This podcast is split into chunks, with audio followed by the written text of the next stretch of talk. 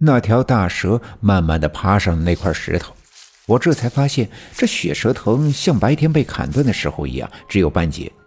我原本就听奶奶说过，蛇这东西被砍断了，舌头那一段呀还能活七天，所以打蛇要打七寸，他的心脏在七寸，这心脏被打破，舌头就会立即死去。可眼前的血蛇藤为什么还活着？不过想想这也不算奇怪，毕竟啊，这血蛇藤是长天龙的铁砂山的圣物，这么多年来沾染长天龙的仙气，所以肯定非同寻常。如果真的是这样，那么他剩下的那半段肯定也还活着。果然不出我所料，不一会儿，另外一处的草丛也沙沙的响动，那半段无头的蛇也晃晃悠悠的从草丛里爬了出来。踉踉跄跄地爬上了那块石头，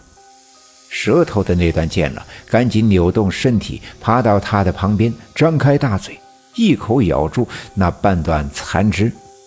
那半段心领神会，赶紧扭动着和舌头这段缠绕在一起，他俩纠缠在一起，好似久别重逢的伴侣，热烈的相拥，又好似生离死别的至亲。突然，我的心里生出了一丝怜悯。不论这血蛇藤做过怎样的恶事，如今落个这样的下场，身首异处。不管怎么说，它总是一条生命，与那些被他施法用冰雨冻死的牲畜一样的生命，与那些被他吸走了血液里的阳气，差点变成了干尸的陈寡妇一样的生命。我们用终结一条生命的方式去张扬对另外生命的尊重，这无论怎样，不都是一种凶残吗？这血蛇藤原本只是铁砂山上野生的藤条，只是因为常年生长在仙山上，沾染了长天龙的仙气，这才幻化成了蛇，有了一丁点的道行。如果它仅仅是像这些丛生的灌木和荒草一样，生长在平凡无奇的荒山野外，春来发芽，夏来展叶，秋天结果，冬天雪藏，一年年、一岁岁的更迭，岂不是比现在更加的逍遥自在？那么如此说来，他命里与那些野草不同，有机会生长在仙山，沾染仙气，这到底是一件好事，还是坏事？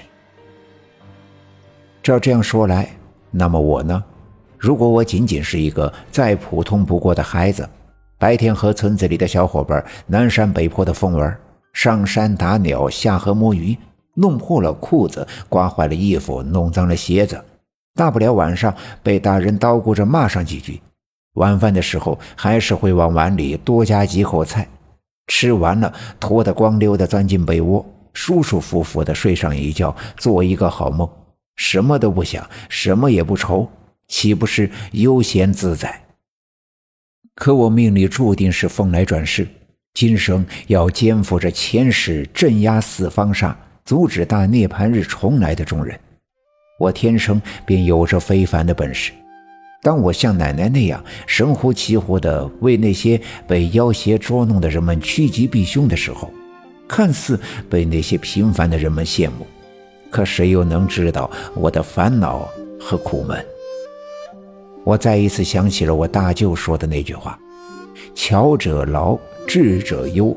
无能者无所求。”此刻，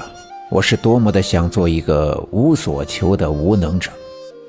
不过，命里注定我要承担这一切，我无力逃脱我的命，正如这世间的芸芸众生。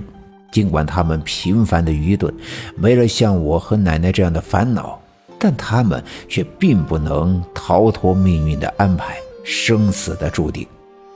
眼前的这条身首异处的悲惨的血蛇藤，它不也正是如此吗？为了能永久的幻化人形，做了那么多的歹事，尽管得到了一时的痛快，却还来得如此的下场。这血蛇藤的两端在大石头上纠缠着，看起来十分的痛苦。正在这时，突然，大石头的周围弥漫起一阵黑色的烟雾，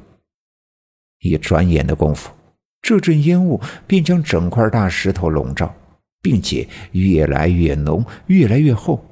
很快将大石头彻底的包裹住，像一个黑色的外壳。我正透过那些灌木的缝偷偷的看着，身后的大黑狗突然哼哼的哀嚎了起来，声音不大，我能分明的听出它的恐惧。